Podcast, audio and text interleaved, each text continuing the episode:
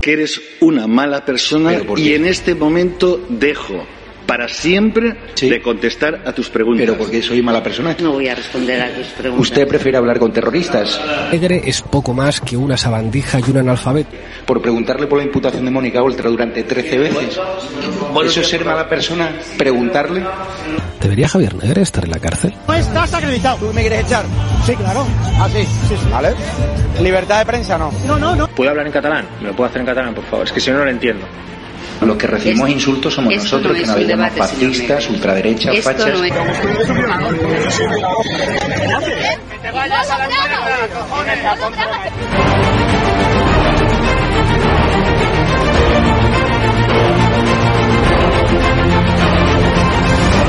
¿Qué dinero te da el gobierno español? Dos mil. ¿Dos mil euros? Aquí, en España, al mes. Sí. Tú, tú defiendes y la gente para la que trabaja.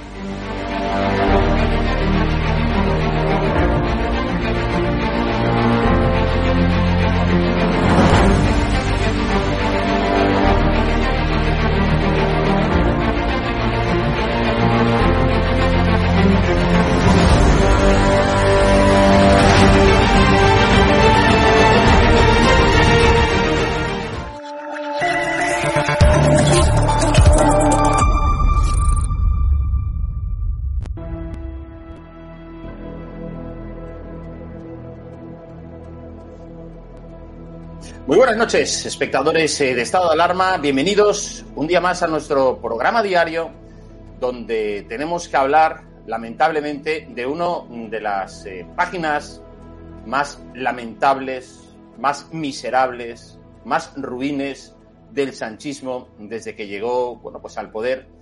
Eh, primero, a través de una tramposa moción de censura en el año 2018 y después en, las elecciones de finales del 19. Resulta que, como todos sabréis, eh, Pedro Sánchez, el felón, Antonio, mentiras, bueno, pues eh, se ha vendido, se ha bajado los pantalones ante los proetarras, ante los herederos del terrorismo y hoy ha sacado adelante una ley, porque ley es, pero memoria no es. Es una ley de, digamos, la página más negra que podría haber creado, digamos, este gobierno, apoyado, como digo, por radicales, apoyado por batasunos, apoyado por independentistas, para reescribir la historia reciente de España. Eh, antes habéis visto que hemos estado entrevistando a Emilio Contreras, uno de los grandes conocedores de la transición en nuestro país y presidente de la Asociación para la Defensa de los Valores de la Democracia, de los valores de la transición. Y resulta que, que él, al igual que vosotros, al igual que nosotros, lo tenemos muy claro. Sabemos que lo que pretende, digamos, Sánchez con, con, esta, con esta normativa que ha aprobado hoy es volver a sembrar la división entre españoles, entre las dos Españas, volver a resucitar esa división que, bueno, pues desde hacía muchos años, bueno, se pensaba superada y como para Sánchez todo vale con tal de mantenerse en el poder, como digo, ha sacado adelante esta miserable eh, normativa que ahora vamos a discutir, no solamente, bueno, pues con nuestros invitados, soy Robert SR, Víctor Sánchez de Real y Rafa Belmonte que nos acompañan, sino que lo vamos a ver también con la presidenta de la Asociación de las Víctimas de Terrorismo, porque para ellas es eh, como para nosotros, pero para ellas todavía duele más, ¿verdad? Es una, eh, vamos, una doble, eh, es un doble palo por parte de un gobierno que, bueno, pues como aquí nos ha contado en alguna ocasión eh, Dani Portero, eh, un gobierno que solo dedica a todas las víctimas, a todos los colectivos de víctimas del terrorismo, mmm, poco, poco menos de un millón de euros les da al año en subvenciones para que promuevan sus actividades y organicen seminarios.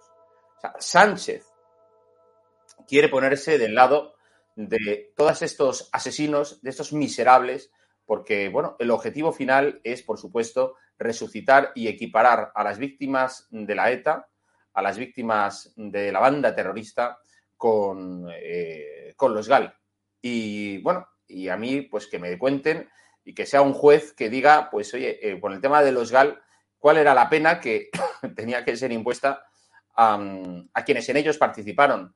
Pero desde luego no se puede comparar ese millar de víctimas de la ETA, ese, esa banda terrorista que no solo mató gente y que provocó miles de heridos, sino que además que su práctica eh, terrorista lo que consiguió es que muchos vascos tuviesen que huir de, de la región, que muchas personas no fueran a abrir sus negocios en el País Vasco y que incluso, como hemos recordado estos días, la propia sepultura de Miguel Ángel Blanco tuviera que ser trasladada a Galicia porque era asaltada, digamos, eh, cada dos por tres en, territorio vasco. Algo que, desde luego, por, lo que digo, no se puede comparar, por supuesto, los crímenes de la ETA, más cerca para mí, pues, de, organizaciones como el IRA o, pues yo qué sé, incluso con organizaciones eh, de corte fundamentalista, ¿no? que, bueno, pues con los crímenes de los GAL, que es lo que pretende, los que pretenden los batasunos. Pues vamos a saludar ya a los invitados que nos acompañan esta, esta noche. Eh, eh, Robert SR, muy buenas noches, ¿cómo estás? ¿Qué tal? Buenas noches. Pues día lamentable para la historia de España, por supuesto, lo que se ha aprobado en el Congreso de los Diputados, que ahora comentaremos. Muy bien. Eh, Víctor Sánchez de Real, encantado de saludarte. ¿Qué tal? Muy buenas tardes, noches. Aunque pasen cosas y se aprueben cosas en el Congreso que nos helarán la sangre. Efectivamente.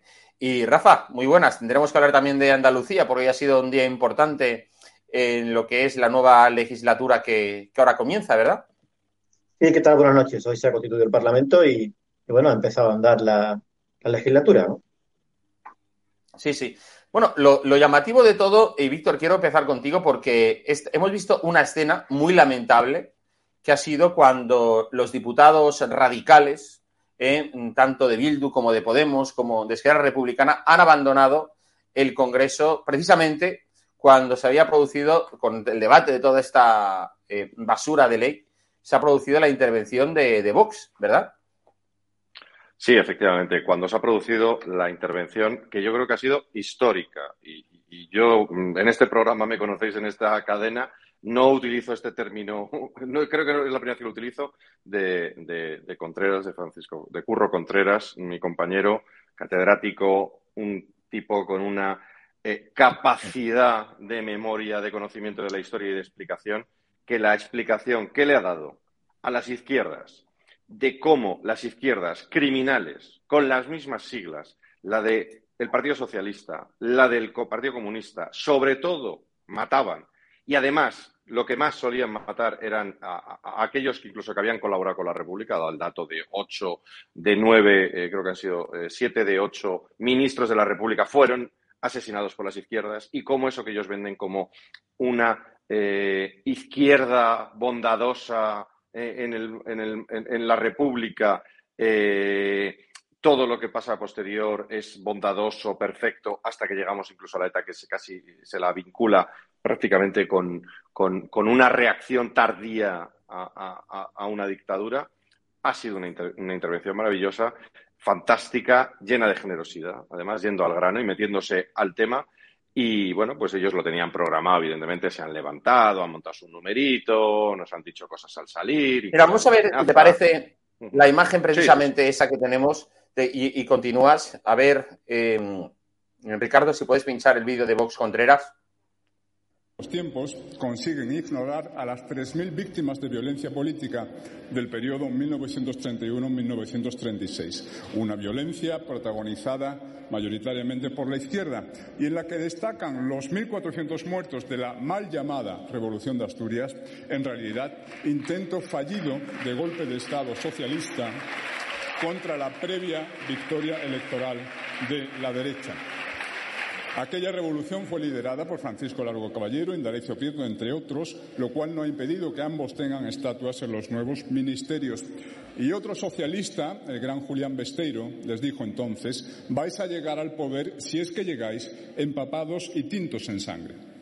Bien, esta es una ley que eh, Vox derogará si llega al gobierno. Por cierto, qué lástima que el Partido Popular, teniendo mayoría absoluta, no derogase la ley anterior. Qué lástima que el Partido Popular no derogue hoy mismo la ley andaluza de contenido equivalente. La derogaremos porque es una ley, es una ley digna de Orwell. Y Orwell escribió en su libro 1984, el partido podía alargar su mano hacia el pasado y decir que tal o cual acontecimiento nunca había ocurrido. Esto resultaba mucho más horrible que la tortura y la muerte. Hasta aquí la cita. Y en efecto, borrar de la memoria pública a las víctimas de la media España conservadora es como matarlas por segunda vez. Nadie en toda esta sesión ha hablado todavía de las víctimas asesinadas por el Frente Popular en los años 30. Ha sido magnífico, valiente. Y, bueno, pues los, los, valientes gudaris no soportan ni un minuto de verdad democrática e histórica. Esa es la realidad. Y estos son los socios de Pedro Sánchez, estos son los socios del socialismo, eh, del comunismo. Eh, esos.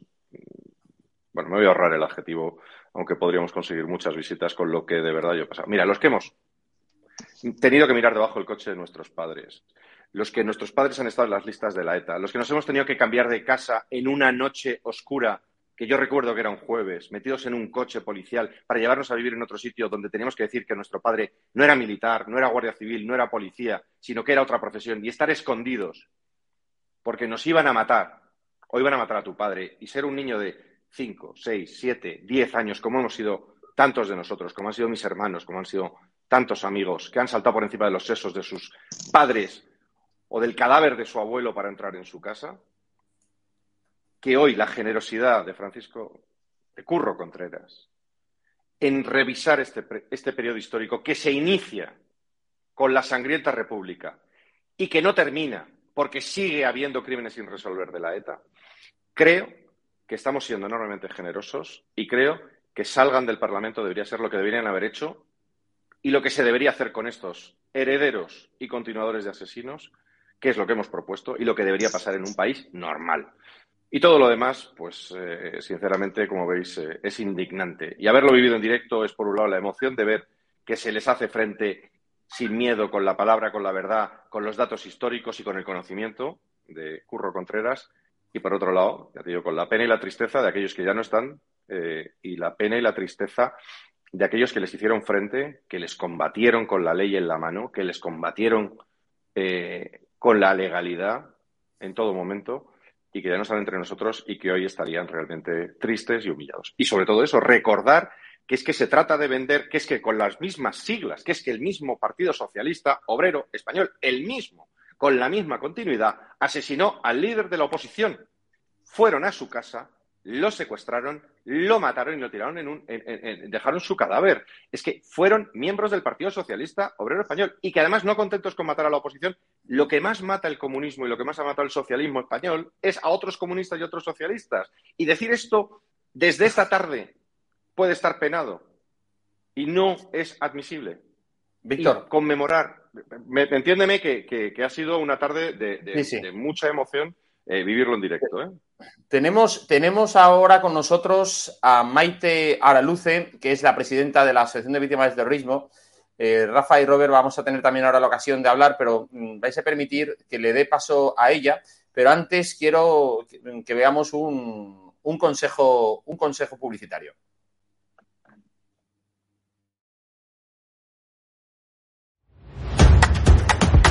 Un corazón fuerte es capaz de mover el mundo.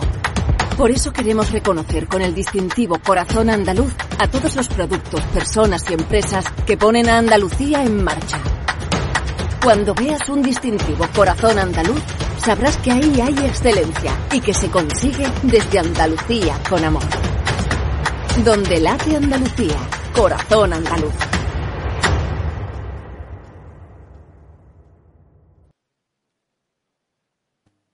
Maite Araluce, presidenta de la AVT, ¿cómo estamos? Buenas noches. Hola, buenas noches. Que, bueno, sé que hoy, bueno, hoy y en los últimos días no habéis parado desde la AVT, pero, eh, en fin, estáis, eh, imagino que muy indignados y muy disgustados con esta nueva ley que ha salido y aprobada. Pero cuéntame más, por favor. Bueno, al final es una ley que reescribe la historia y que, y que victimiza a los terroristas, entre otras cosas.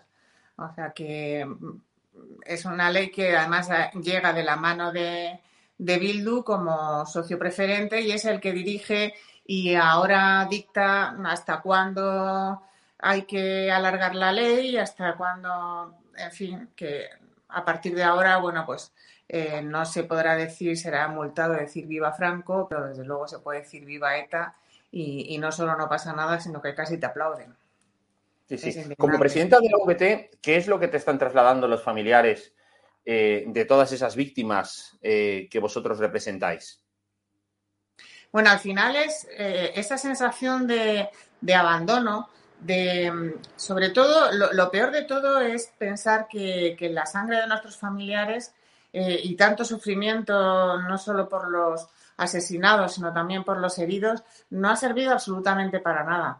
Y que, ahora mismo tenemos un presidente del gobierno al que las víctimas no le importamos nada, que nos humilla un día sí y otro también. El otro día en el acto de Miguel Ángel Blanco pudimos, eh, pudimos mm, oír como el presidente del gobierno dice que hay que seguir estando con las víctimas y desde luego él con las víctimas no está, porque en cuatro años que lleva de presidente de gobierno y a pesar de que se lo hemos pedido varias veces, no nos ha recibido, no ha tenido ni cinco minutos para dedicarnos a nosotros, ¿no? Entonces, bueno, oír esas cosas o oír, por ejemplo, eh, Euskadi y España son países libres y, o sea, al final, tratar a, Euskadi como, como un país también era por lo que mataron a nuestros familiares. Entonces sientes que no solo no ha servido de nada, sino que ahora les están blanqueando, los tienen las instituciones, es, socio preferente, Bildu, eh, que siguen sin condenar, porque a mí no me sirve que, digan que, que, sienten el dolor de las víctimas. Si de verdad sienten el dolor de las víctimas, que ellos mismos, los que están condenados por pertenencia al terrorismo en Bildu, dirigentes de Bildu ahora mismo, y, y los etarras que están en la cárcel, que les exijan que la colaboración con la justicia y para poder esclarecer los, los más de 300 casos que hay todavía sin, sin resolver. Eso sí sería que de verdad sienten el dolor de las víctimas. Que me digan que sienten el dolor de las víctimas cuando te están humillando un día sí y otro también, pues la verdad es que no. Estamos ya un poco hartos de, de, palabras vacías de contenido, que, que se las compren el gobierno y se las compre el Partido Socialista, Podemos y todo esto, que les ayuden a ese blanqueo del, terrorismo. Y es una indignación y una humillación y un pensar, bueno, pues esto no ha servido para absolutamente nada. Fíjate dónde están las víctimas y dónde están los, los terroristas y quienes les ayudaban. No hay más que ver. Porque, Maite, vamos a ver, hubo un tiempo, la verdad que cada vez más atrás, en el que todos los partidos, excepto, bueno, pues eh, los proletarras de, Batasuna, de Bildu, em, eran una piña frente, frente a esto, ¿no? Frente al tema del terrorismo. Y ahora, aunque efectivamente, bueno, pues el otro día en el homenaje de Miguel Ángel Blanco, en, bueno, pues ahí estaba Sánchez, al final es, mm, vamos, bajo mi punto de vista, un verdadero postureo, ¿no? Porque eh, todas estas cosas no se demuestran en un momento determinado con una foto, sino en el ejercicio de las políticas ¿no? y de la acción de gobierno, como hemos visto con esta, con esta ley. Eh, ¿Tienes tú, digamos, eh, la sospecha de que el terrorismo y la historia mm, de ETA pueda convertirse en un elemento de fricción entre, bueno, pues en, la política española, entre derecha e izquierda, algo que mm, en su momento parecía que, mm, unía a, todos los bloques y que, sin embargo, ahora con esta ley posiblemente crea, pues eso, un punto de división bastante importante, ¿no? Sí, pero no es solo con esta ley, es ya antes de la ley. a mí cuando me preguntaban el otro día dónde estaba el espíritu de Herma, yo decía, bueno, aquí la mayoría de, españoles estamos en el mismo sitio. Los que han cambiado han sido otros, los que han cambiado de bando. En concreto, el Partido Socialista, este de, de Pedro Sánchez. Entonces, eh, nosotros estamos donde estábamos siempre. No hemos cambiado de sitio. Los que han cambiado de sitio han sido, han sido otros. Y cuando se han puesto a blanquear el terrorismo y a, y hacer. Mm, desde que está en el gobierno Pedro Sánchez, ya digo que no ha tenido ni cinco minutos para reunirse con las víctimas, que sí los ha tenido para coger el Falcon, irse a un concierto y para recibir a todo tipo de gente, pero a las víctimas del terrorismo no se ha, no ha dedicado ni cinco minutos. Sin embargo, todas las políticas que están haciendo y todo, todo en materia terrorista, antiterrorista, están haciendo, todo lo que está haciendo este gobierno es eh, en, la dirección contraria. ¿eh? Es para apoyar y beneficiar a los terroristas y, seguir humillando a las víctimas. Yo no me puedo creer que, en España, por ejemplo, no se puedan prohibir los homenajes a, a etarras. ¿no? Ahora, como decía antes, no vas a poder decir viva Franco, te pondrán 150.000 euros de multa, pero se pueden hacer homenajes a etarras, que el único mérito que tienen es haber asesinado a tu familiar. Y le reciben como héroes, con pancartas, con familias, con niños. Mm, bueno, es increíble. Sí, Maite, hoy habéis tenido una reunión con el presidente del Partido Popular, Núñez Feijóo, que os ha venido a decir esto. Nosotros hemos venido aquí a reivindicar la transición, a reivindicar la democracia, a reivindicar la Constitución y a reivindicar a todos los que fueron asesinados por la transición, por la democracia y por la Constitución. Aquellas eh, fuerzas políticas que en este momento todavía no han condenado el atentado no merecen la confianza de los vascos ni de los españoles. Hay unos que asesinaban y otros que se morían. Eh, y por tanto la equidistancia nunca es buena cuando se trata de hablar del derecho fundamental de una persona que es el derecho a la vida.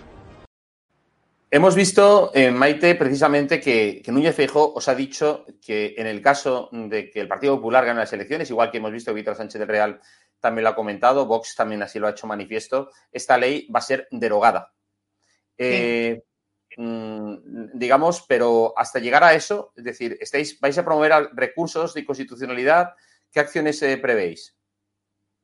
Bueno, vamos a estudiar bien la ley y nos pondremos en marcha para ver qué es lo que nosotros desde nuestro, desde nuestro espacio podemos hacer, ¿no? Que probablemente no sea mucho.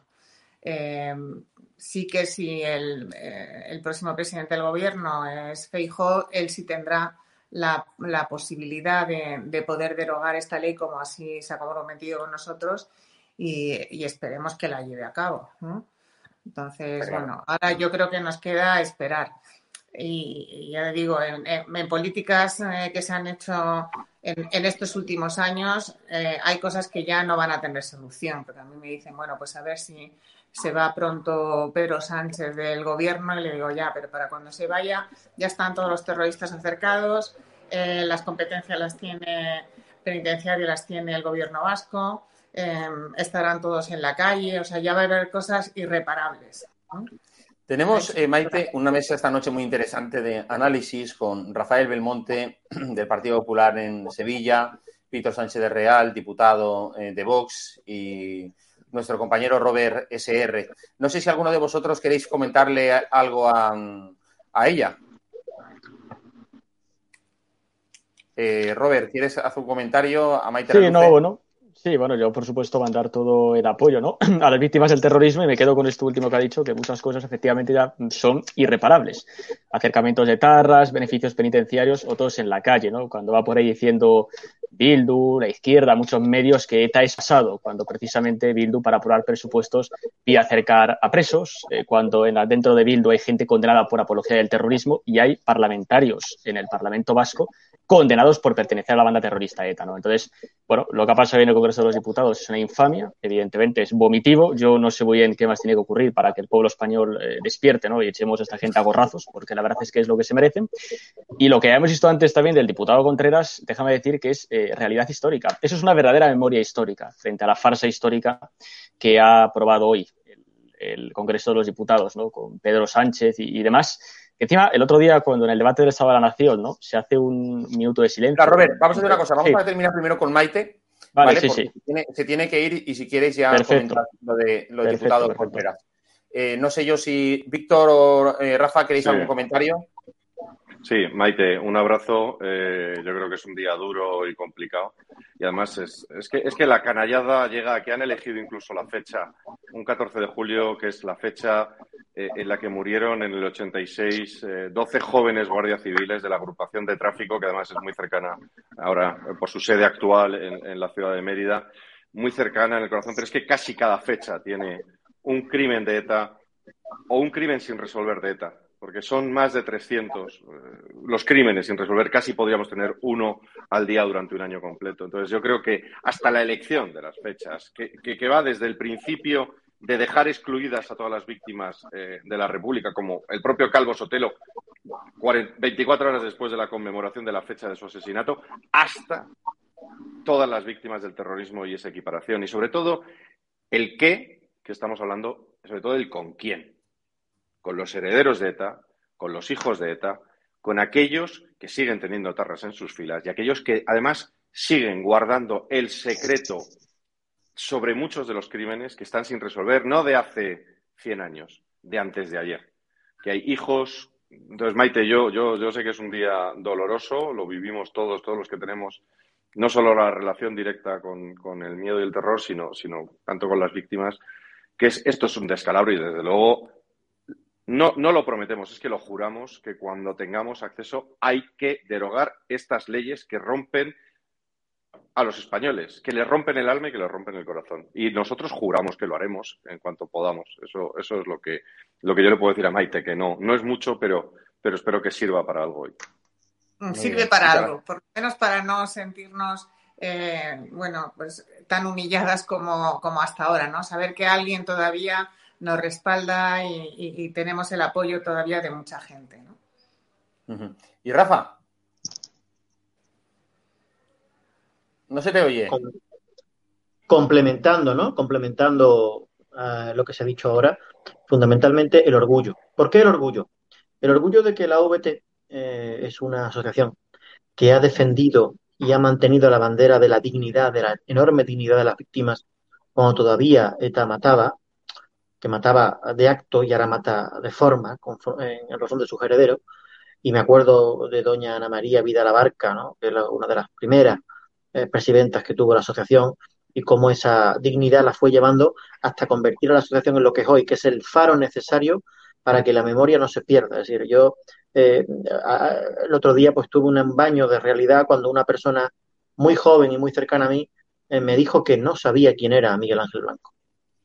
Y no era una persona que estuviera en otra realidad. Entonces, esa memoria, esa dignidad, ¿eh?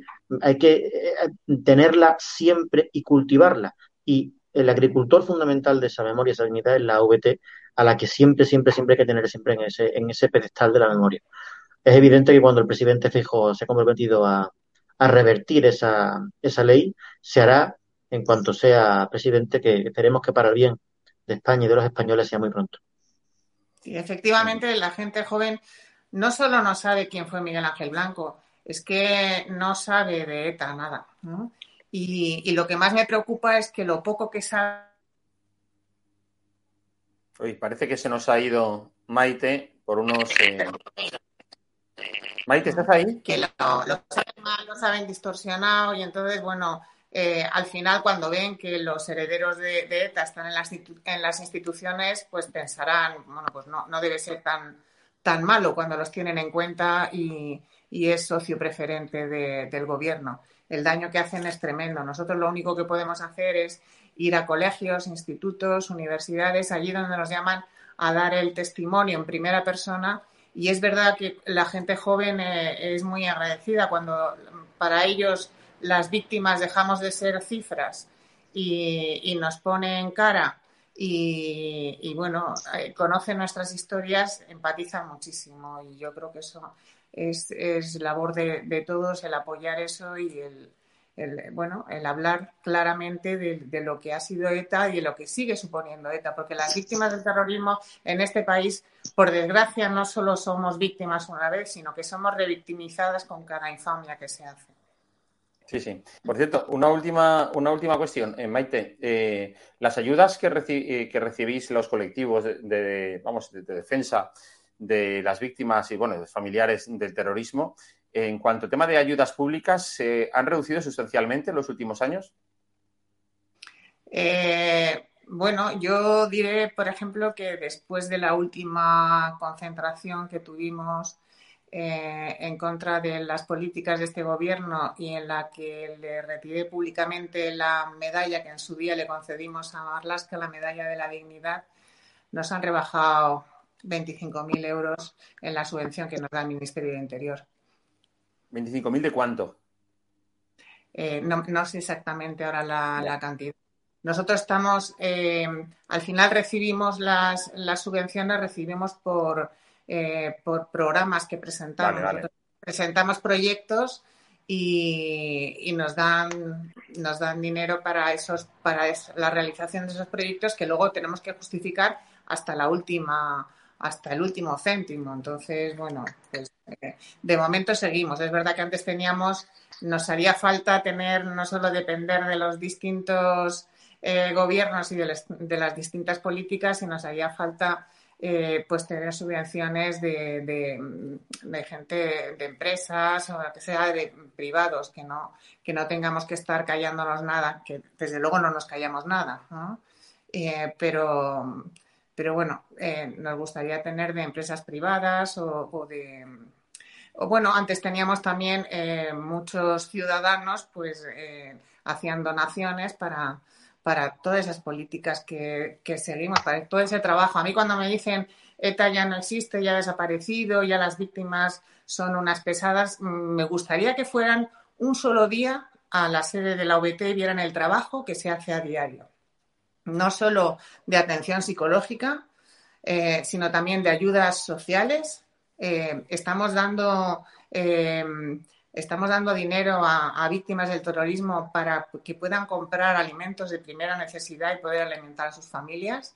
Hay que tener en cuenta que la gran mayoría de las víctimas del terrorismo, tanto mm, familiares de fallecidos como heridos, por las secuelas que tienen físicas y psicológicas, tuvieron que dejar sus trabajos, hay que volver a darles formación y reinsertarles en el mundo laboral. Es un trabajo de verdad que es, eh, la gente no lo conoce, es un trabajo diario y, te encuentras, bueno, con unas situaciones lamentables de familias de, eh, víctimas del terrorismo que ya digo, les tenemos que ayudar pues, para pagar la luz, el alquiler o para comprar alimentos de primera necesidad.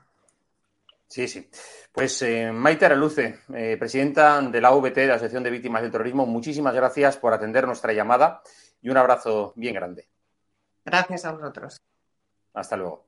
Bueno, pues eh, vamos a seguir en nuestro programa. En nuestro programa. creo, Robert, que querías hacer un comentario y luego tú, Rafa. Sí. Sí, sí. simplemente quiero añadir que cuando y cuando Cuca Gamarra ¿no? pide un minuto de silencio por Miguel Ángel Blanco, que se levantan los diputados de Bildu y demás, muchos medios progres ya lo han medio blanqueado. Como veis, los de Bildu sí respetan no sé qué, cuando por supuesto es un auténtico paripé. Si realmente respetasen a las víctimas, darían información sobre esos 300 crímenes sin resolver, que por supuesto hay gente dentro de Bildu que tiene información al respecto. Y luego sobre el último que se ha dicho aquí de que la gente joven no conoce a Miguel Ángel Blanco. Bueno, esa es la razón también por la cual en Vascongadas, probablemente muy pronto, y es muy triste, Bildu va a ser primera fuerza política. Ya lo es entre la gente joven, pero no es descartable que pueda ganar las elecciones. Bueno, lo que tiene el control de la educación, los medios, el adoctrinamiento y la farsa histórica, que es lo que se ha aprobado hoy. Una ley de mentira histórica de adoctrinamiento y manipulación. Sí, sí. Eh, Rafa. Bien, pues tan solo eso, reiterar el, compromiso, ¿no? El compromiso que ha adquirido el, presidente Fijó de la, para la derogación, en primer lugar, de esa ley esa ley que no responde a la, a la memoria y no responde a la verdad. Y eso, bajo esos parámetros son los que se tiene que trabajar para mm, seguir ayudando a las víctimas y a sus representantes para que nunca, nunca, es que son los héroes, es que eh, la memoria de los héroes nunca hay que olvidarla. Y entonces, como héroes, eh, como héroes modernos de esta España eh, de la democracia, necesitan tener el sitio que se merece y no el rincón al que le quieren mandar pues los herederos fundamentales y políticos de estas como es Bildu, con la aquiescencia de Pedro Sánchez. Sí, sí. Vamos a ver algún vídeo porque eh, el director del canal, eh, Javier Negre, ha estado en el Congreso esta mañana y se ha dirigido, pues bueno, pues a, representantes socialistas, incluso de Bildu, y para preguntarle sobre este tema. Por ejemplo, cuando le ha preguntado a Pachi López.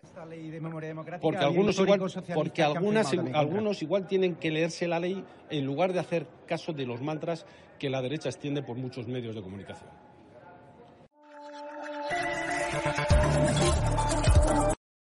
Y aquí también cuando se han dirigido, bueno, pues a Maite, no sé, a Zutúa o como se llame, a Izpurúa, de, de Bildu. De la memoria democrática, ¿cree que va a ser una buena ley, entonces.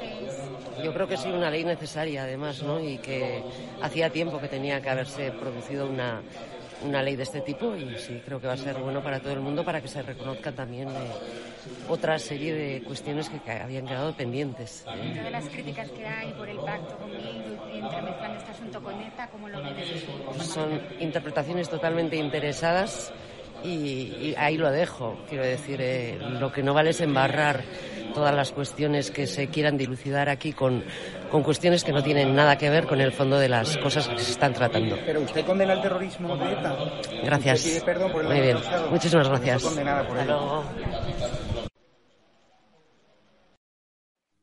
Bueno, dos cosas. en primer lugar, hemos, habéis visto como cuando le pregunta si condena el terrorismo de ETA, ella una vez más se ha negado a hacerlo. Y luego, a mí, es decir, me avergüenza poderosamente, y esto espero que algún día sea considerado delito, eh, este tipo de apología de, mm, eh, eh, vamos, de lo que son, porque al final esta ley de memoria de terrorismo es una apología de la ETA y de su actividad. Y lo cierto es que decir que quienes critican esta ley son interpretaciones interesadas es como si a alguien se le ocurre decir que, pues no sé, que a la hora de hablar de Hitler y de sus crímenes, bueno, pues todo forma parte de una interpretación interesada, ¿no? Es decir, muchos nos llevaríamos las manos a la cabeza ante semejante barbaridad. Y lo alucinante es que se está normalizando esa clase de discursos, ¿verdad, eh, Víctor, en nuestra, en nuestra sociedad? Eh, hay, algo incluso también más eh, asqueroso, que es la actitud de los medios de comunicación para con esta persona. Esta tipeja, no tiene otro nombre, fue copartícipe. Primero, estuvo condenada, como bien la ha recordado y la recuerda Javier Negre, en su pregunta fue condenada eh, por, por, hacer apología del terrorismo.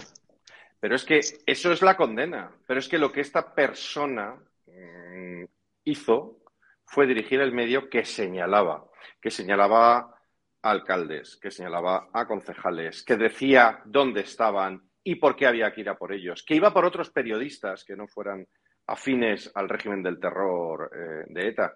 Esta es una tipa que era parte del aparato de la ETA, del aparato de propaganda de la ETA. Esta señora dice que en Barra, en Barrar, embarrados estaban los cadáveres de tantos y tantos concejales del PP, del PSOE, policías, guardias civiles, personas que pasaban por allí, asesinados y embarrados sus cadáveres en el suelo o metidos bajo el barro y bajo la tierra y esta, esta tipeja eh, por ejemplo, con Ortega Lara, lanzando mensajes de que, una vez liberado, de que volvía a la cárcel, porque ese fue el titular, que algunos tenemos memoria, y esa sí que es la memoria, en el que decía eh, que Ortega, Lara vuelve a la cárcel.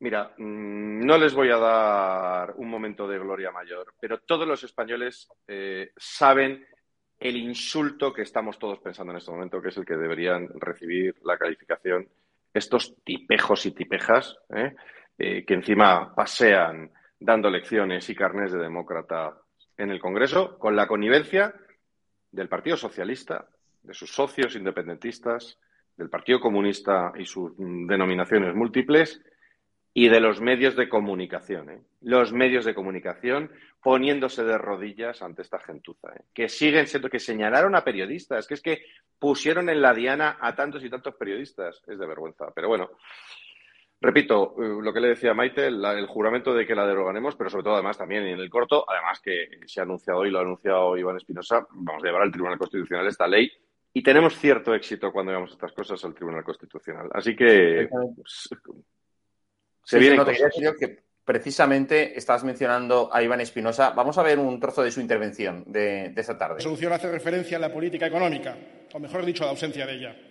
Señorías, no es Putin no es Franco y no es el virus. Son ustedes, Pedro Sánchez, su gobierno y su política errática en materia económica, lo que explica en gran medida el mayor colapso económico sufrido en ningún país, primero, el retraso en la recuperación después y, finalmente, que España vaya a ser el último país de la OCDE en recuperar su nivel de PIB previo a la crisis, que no llegará, señorías, hasta 2024. Señorías, este Gobierno ha disparado la deuda pública, colocándonos en una situación de extrema vulnerabilidad. Del 35% de deuda sobre el PIB que teníamos en 2017, la deuda ha pasado al 118% en 2021. Pero es que la IREF alerta de la consolidación de un déficit estructural que dispararía la deuda en el medio plazo hasta el 140%. Pero lo peor, lo peor es que hoy hay 40.000 empresas menos que antes de la pandemia. Y encima, ahora están pagando más impuestos que nunca, con una mayor deuda que lamentablemente no podrán pagar y tratando meramente de sobrevivir. Bueno, esta no era la intervención de Espinosa que quería que escucháramos, pero bueno, en fin, de todas maneras viene también muy bien porque al final describe también la situación mm, que, este desgobierno de, eh, bueno, pues nos está, nos está, nos está dejando. Em, yo quisiera abrir un paréntesis y, seguir hablando Rafa y Robert y Víctor de otro tema que también ha sido el tema del día. Y es, pero no sé si Rafa y Robert queríais apuntar algo antes de terminar con. Sí, a mí déjame decir una cosa. Venga. Sí, muy breve. Ha dicho Víctor lo de los éxitos del Tribunal Constitucional, que es verdad, bueno, con el último asalto de Sánchez al Consejo General del Poder Judicial, que va a implicar. vamos a hablar de eso, vamos a hablar de eso ahora, ¿eh? Vale, por eso, porque no sé ya si tristemente habrá más éxitos o no. Vamos a hablar de ese, de ese tema. Y tú, Rafa, querías decir algo de lo de la eh, ley esta de memoria sectaria. Hombre, decir que, hay una parte eh, del Partido Socialista que vivió por generación esos años y que públicamente ha mostrado su desacuerdo. Por lo tanto, eh, el problema, ah, lo ha dicho antes Víctor, las connivencias de las diferentes formaciones políticas, ¿no? Y la connivencia del principal problema que tiene este país que se llama Pedro Sánchez, que tiene secuestrado, y lo he tenido la ocasión de decirlo aquí, que también tiene secuestrado al Partido Socialista y que hay muchos socialistas, como se ha demostrado eh, recientemente, eh, que no, no están de acuerdo con su política y que confían en otra formación que a lo mejor históricamente no es la suya, con tal de intentar que esta persona no ostente la, alta magistratura del país que ostenta, porque cada día, esto desde el punto de vista moral, histórico, ideológico, pero es que ahora viene lo económico. El discurso que hemos hecho, la intervención que hemos oído hace unos minutos era, era de eso, ¿no? El discurso económico que va a venir en otoño, mm, veremos a ver, entonces veremos a ver, ¿no? Entonces, mm, que el principal problema solo, aparte de todo y todos los partidos que se han mencionado, es la nefasta persona política que ejerce la dirección del Consejo de Ministros y que es urgente, urgente, urgente que por el bien de este país mm, eh, salga lo antes posible, lógicamente con unas elecciones libres y democráticas para que se dé paso a un nuevo gobierno que rescate literalmente a España de donde está. Sí, sí. Venga, pues vamos a hablar ahora del último asalto de, de Antonio Mentira Sánchez al Estado democrático eh, que teníamos, Estado de Derecho en nuestro país con, ese asalto al Tribunal Constitucional que finalmente ha conseguido salir adelante. Pero vamos a hablar de ello después de esta pequeña publicidad.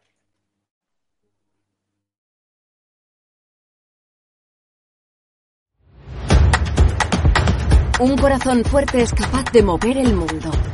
Por eso queremos reconocer con el distintivo Corazón Andaluz a todos los productos, personas y empresas que ponen a Andalucía en marcha. Cuando veas un distintivo Corazón Andaluz, sabrás que ahí hay excelencia y que se consigue desde Andalucía con amor. Donde late Andalucía, Corazón Andaluz.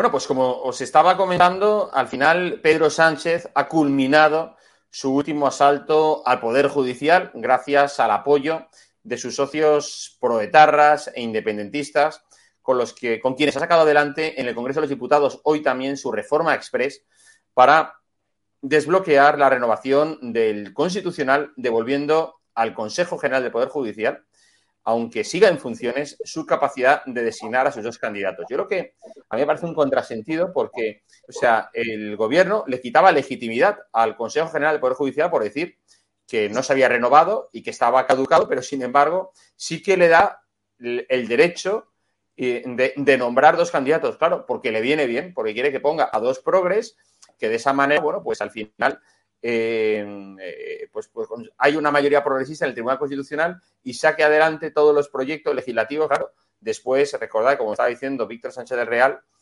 eh, han sido tantos recursos presentados eh, por la oposición, por Vox, que, han sido tumbados por el Constitucional. Recordemos, pues bueno, pues la, conculcación de derechos fundamentales en los, en los confinamientos de, de los dos estados de alarma. Y, claro, y que por cierto, hay nadie ha asumido todavía responsabilidades, ni el propio Sánchez ha pedido perdón a los españoles por habernos encerrado, porque, o sea, eso no se ve, o sea, y luego nos van hablando del franquismo. O sea, no se había producido una vulneración de derechos fundamentales en la historia de nuestro país reciente hasta con Pedro Sánchez. Por lo tanto, bueno, pues em, eh, ahora, bueno, pues los, socialistas han maniobrado una tramitación, además, en lectura única, de forma eh, que, bueno, pues el Pleno del Congreso la ha aprobado hoy de un plumazo, sin pasar ni por ponencia ni por comisión. ¿Esto para qué sirve? Para Sánchez le da lo mismo, se la trae al pairo. Ahora la pasará al Senado y si, bueno, y si se, la si, se pudiera evitar eh, llevarla al Senado, bueno, pues Sánchez se buscaba la fórmula para que pueda estar lista la próxima mm, semana.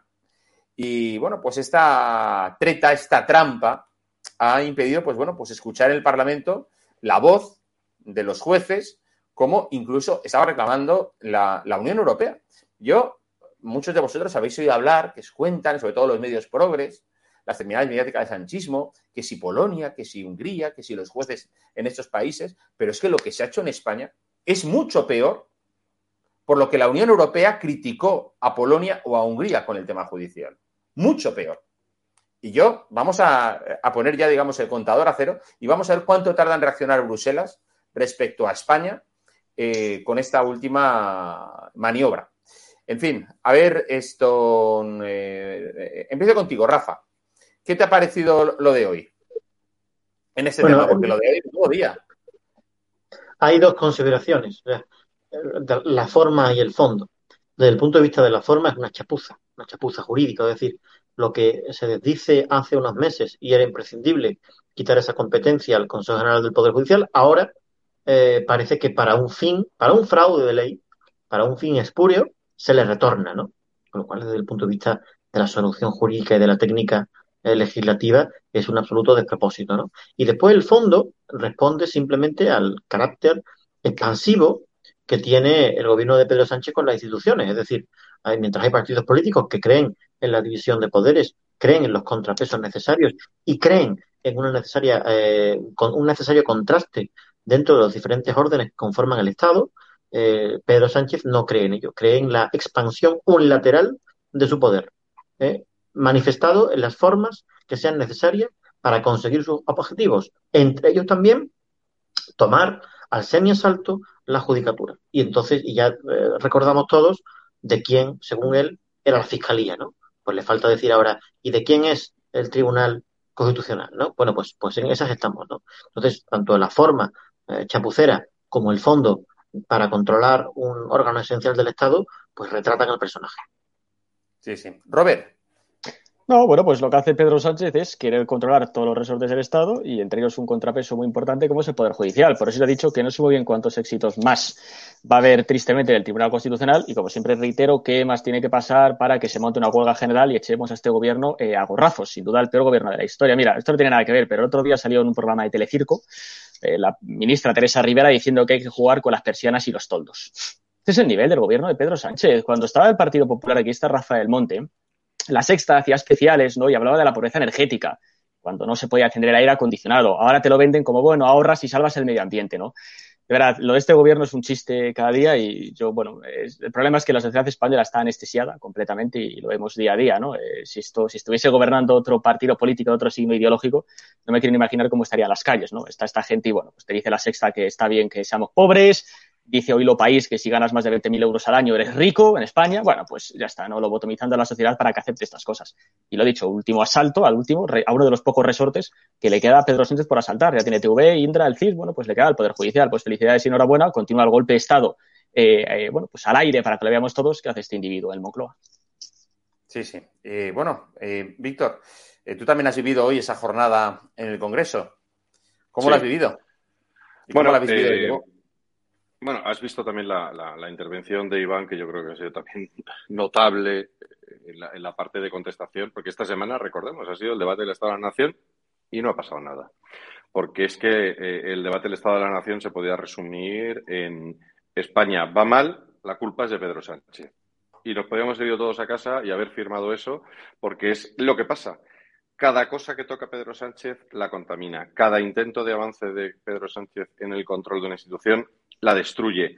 ha destruido instituciones básicas como puede ser el, Instituto Nacional de Estadística. Es decir, ya no nos vamos a poder, ya, si era grave lo del CIS, el que no podamos fiarnos de los datos, porque si los datos salen mal, eh, le salen mal a, los intereses de Pedro, eh, él coge y ya colocará a alguien para que le salgan bien. La presión en los medios de comunicación del movimiento, como los llamo yo, que son la gran mayoría, algunos los mencionaba Robert, ¿no? Bueno, eh, Pedro Sánchez contamina e infecta todo. Se ha dicho aquí antes, ya no es tanto el Partido Socialista, lo tiene también hackeado, secuestrado u ocupado, pero están encantados, ¿eh? eh felices de la vida, eh, genuflexión ante el líder, aplausos como focas. Pedro Sánchez es un peligro para España. Y Pedro Sánchez es un peligro para los españoles.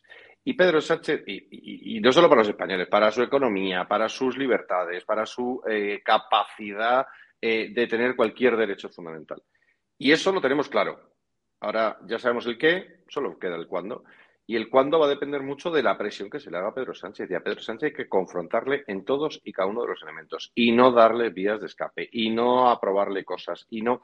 Pedro Sánchez es el enemigo. Y dejarnos de otras tonterías. Y es el que tiene que salir de Moncloa más pronto que tarde. Y el Poder Judicial, pues yo creo, espero y confío que el PP no caiga en el mamoneo, que no tiene otro nombre, de los acuerdos, porque ya cayeron, ya se entregaron en televisión española, ya se han entregado en algunos otros acuerdos.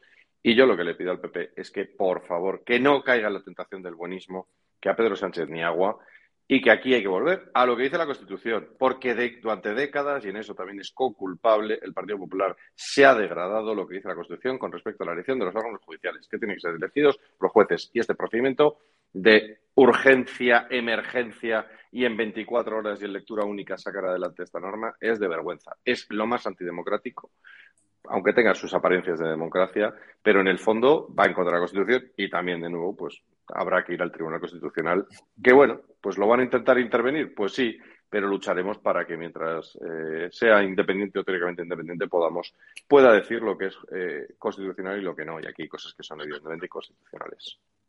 Bueno, que eh, Víctor, eh, este, Rafa y, Robert, mañana creo que vamos a vivir otro episodio lamentable y miserable de Pedro Sánchez.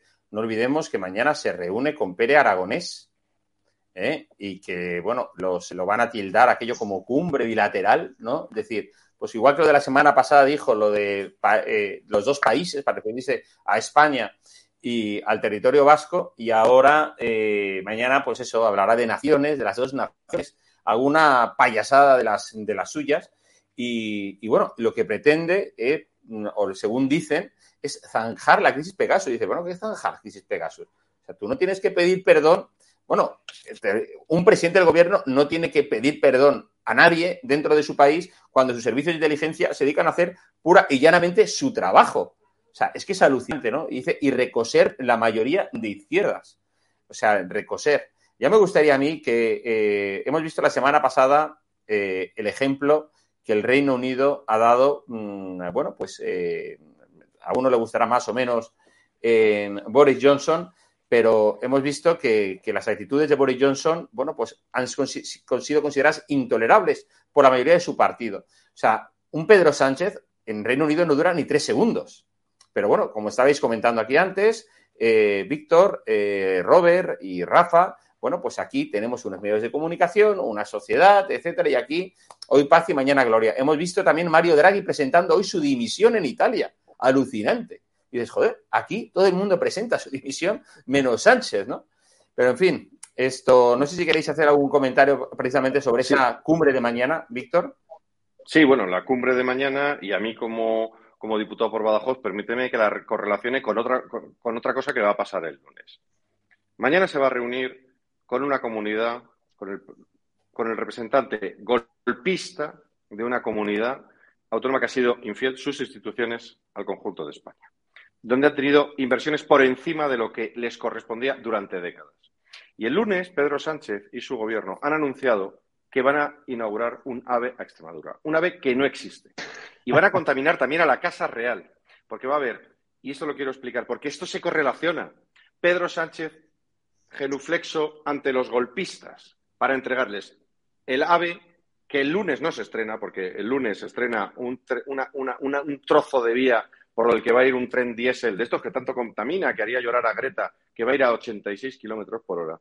Y la invitación que mandaron mencionando a Casa Real y en el que involucran al rey, haciendo el ridículo porque es la tercera vez que lo inauguran. Dicen que es un ave, luego dicen que es un tren de altas prestaciones, etcétera. Miren ustedes. El tren que necesitan, no Extremadura, que también, el tren de un mínimo de que la gente no se desmaye como se ha desmayado esta tarde una señora porque o que ayer no hubiera aire acondicionado en un tren y tuviera que tirar de la emergencia la gente que venía de Badajoz a Madrid. Ese tren que necesita Badajoz, pero que puede necesitar mm, Cáceres, pero que puede necesitar, eh, yo que sé, Cuenca, Albacete o, todos los territorios que no lo tengan en este momento, Asturias, lamentablemente ya, ya circula por otros sitios. Ya circula por otros sitios. Y esos sitios son los que han mostrado su eh, falta de lealtad a España, sus instituciones. Y ese es el problema intrínseco de España, que os recuperamos la igualdad entre los españoles también para el acceso a los servicios, el acceso a las inversiones que tienen que ser del Estado, porque esto solo lo puede hacer un Estado. Y el Estado es generoso con todos y cada uno de los españoles. O vamos de cráneo. Entonces, ¿qué te puedo decir? Pues que no sé si me cabrea más la reunión con Pererones mañana o me cabrea más el que el lunes humillen al rey llevándole a un estreno de algo que estaba primero ya en marcha y que segundo que es mentira. Y esta es la, esto es lo que hace Pedro Sánchez, contamina cada paso. Y permíteme que te lo correlacione porque eso me parece que es, es dramático y va todo relacionado. Pues nos vamos quedando sin tiempo, así que Rafa y Robert, por favor, 30 segundos. Eh, Rafa. Eh, la, absoluta eh, sumisión interesada de Pedro Sánchez a los intereses de los independentistas empieza, en primer lugar, por la forma, por intentar, como siempre, mostrar su predisposición a hacer lo que tenga que hacer con tal de permanecer en, el poder. Una cosa es resistir y otra cosa es gobernar. Pedro Sánchez solamente resiste en el gobierno por su interés propio y personal. Y con independencia, además, también del el, maltrato, el, tratar, tratar eh, desigual a los que son eh, desiguales con otras comunidades autónomas que merecen la misma atención que otras, incluso algunas que tienen, pues lógicamente, unos déficits en, infraestructuras que son necesariamente y que hay que solucionar y que lógicamente suponen un insulto para todos los ciudadanos en cuanto a su calidad de vida en esa región de España. Muy bien. 30 segundos, eh, Robert. Robert creo que se nos ha quedado petrificado en la pantalla. Bueno, pues. No, ya está, ¿no? Eh, Robert. ¿Ya está? Sí. No, sí, 30 segundos. ¿No está? Sí, no, simplemente muy, no, muy breve, que, hombre, que Pere Aragonés dijo ayer que quiere que se termine la opresión que hay en Cataluña, no cumplen la ley, no cumplen las sentencias judiciales, no cumplen la Constitución, se llaman los privilegios, la paz y las infraestructuras, mucha opresión en Cataluña no creo que haya. Y ya llamar cumbre bilateral como si fueran dos estados, pues una broma absoluta, por supuesto. Bueno, pues muchas gracias por esa brevedad tan absoluta. Pues muchísimas gracias a los tres, en Rafa, Víctor y Robert. Un abrazo bien grande. Hasta pronto. Gracias.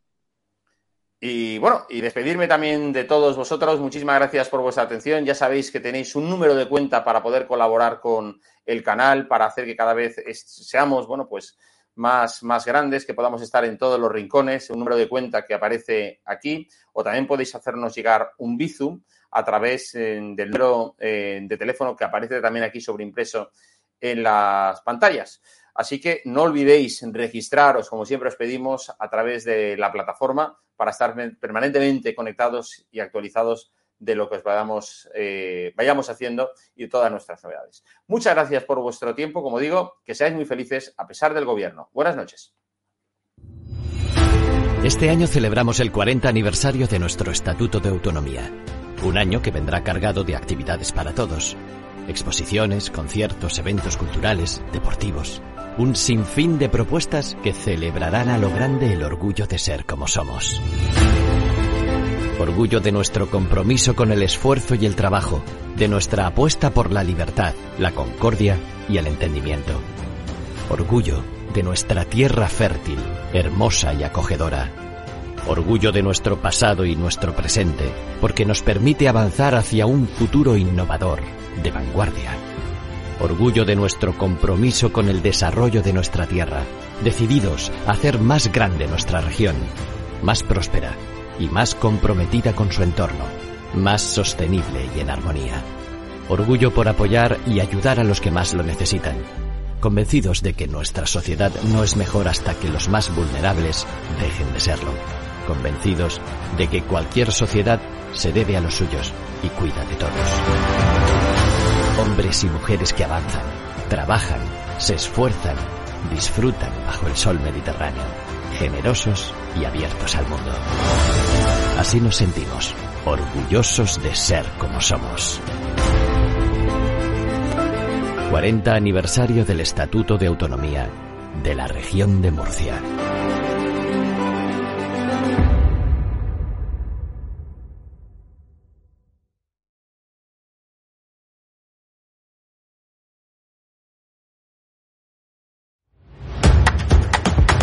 Un corazón fuerte es capaz de mover el mundo. Por eso queremos reconocer con el distintivo Corazón Andaluz a todos los productos, personas y empresas que ponen a Andalucía en marcha. Cuando veas un distintivo Corazón Andaluz, sabrás que ahí hay excelencia y que se consigue desde Andalucía con amor. Donde late Andalucía, Corazón Andaluz.